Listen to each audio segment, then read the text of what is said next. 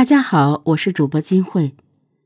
九十年代中后期，有个奸杀狂魔伪装成出家人，隐匿嵩山、少林等古刹，五年内强奸二十六名妇女，杀害七人，小到十几岁的中学生，大到五十多岁的老太太都不放过。此案在任长霞烈士上任后，才终于擒获真凶。下面。咱们来仔细的讲一讲。一九九六年五月二日，阳光灿烂，嵩山少林寺游客如织。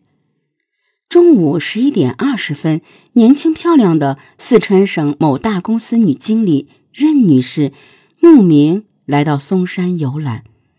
她一早上山，游完了少林寺、中岳庙、观星台、颂阳书院后，游兴未尽。就一个人呢，顺着山间羊肠小道，朝着地处偏僻、奥妙神秘的莲花寺走去。任女士陶醉在嵩山的秀美景色中，越游兴致越高。游兴正浓的任女士做梦也没有想到，就在离她前方不远的一片茂密的灌木丛后，隐藏着一双罪恶的眼睛。当任女士攀到万阳岗的半山腰时，面前出现了大小不同的三个岔道口。因为是第一次游览嵩山，她不知道其中哪一条小道能够通往莲花寺。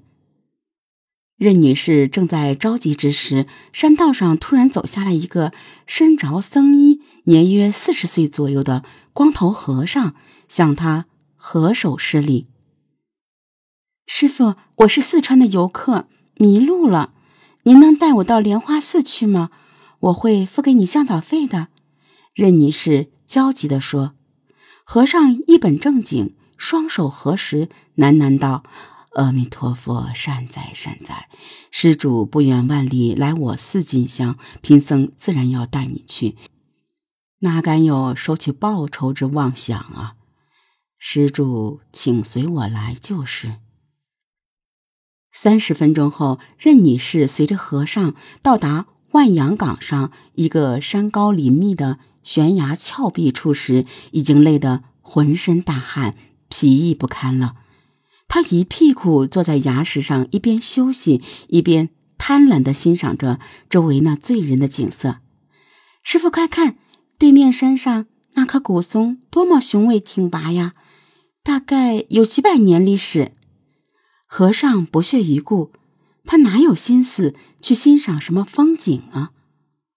任女士见和尚没有回答，转过头来一看，不仅吓了一跳。刚刚还是善良和蔼、文质彬彬、主动给她带路的和尚，此时此刻却是满脸淫笑的向她扑来，并死死的抱住她不放，乱吻乱摸，吓得任女士啊的大叫一声道。出家之人是讲礼仪道德的，你怎么敢在光天化日之下欺负我？你不怕犯贱？你这样要天打五雷轰的！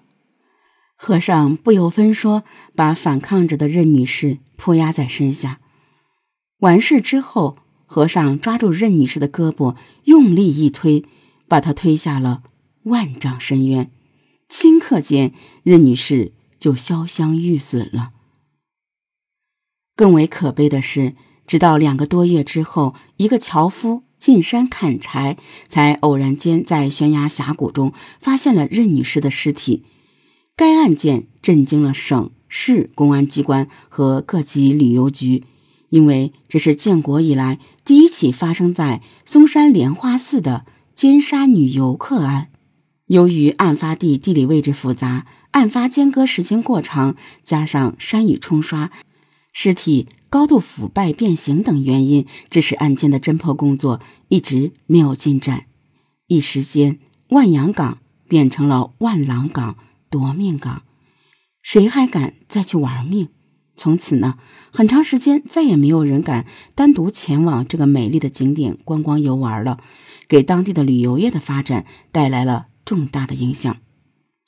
尽管发生在一九九六年五月二日的特大奸杀游客案没有告破，但是由于登封市公安机关加强了对整个松山旅游地区的侦查监控和防范力度，魔鬼呢也曾一度销声匿迹，万阳港一带也逐渐恢复了昔日的热闹。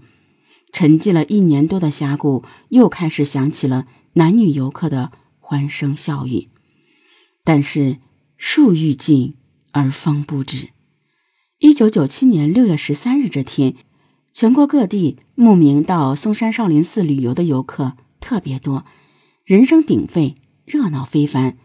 中午十一点左右，河北一个男女游客组成的旅游团慕名来到嵩山观光游览。十二点十五分，该旅游团成员二十二岁的刘静和同伴们共同游览了少林寺后，游兴未尽，独自一人沿着少林寺后山的林荫山道，朝着嵩山的腹地走去。正当姑娘玩得高兴的时候，一个年约四十岁左右的光头和尚突然神不知鬼不觉地来到她的身边。姑娘失踪后。河北旅游团的团长和几十名游客急得发了疯，集体给登封警方下跪磕头，请求他们一定要找到姑娘。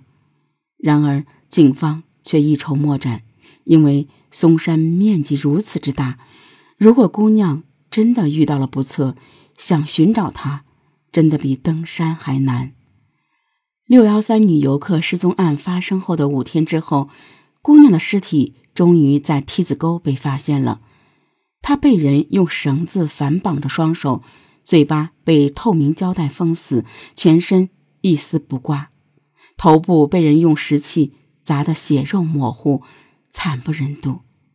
登封警方组织大批警力对梯子沟进行了大规模、大范围的搜捕，然而却没有发现更多的证据。但令警方惊讶的是。从案发现场的情况来看，凶手的作案手段竟然和一个月前发生的另一起奸杀少女案的作案手段有着惊人的相似之处。警方不得不接受这个现实：在嵩山以及山脚下的附近区域，存在着一个以女性为侵害对象的奸杀狂魔。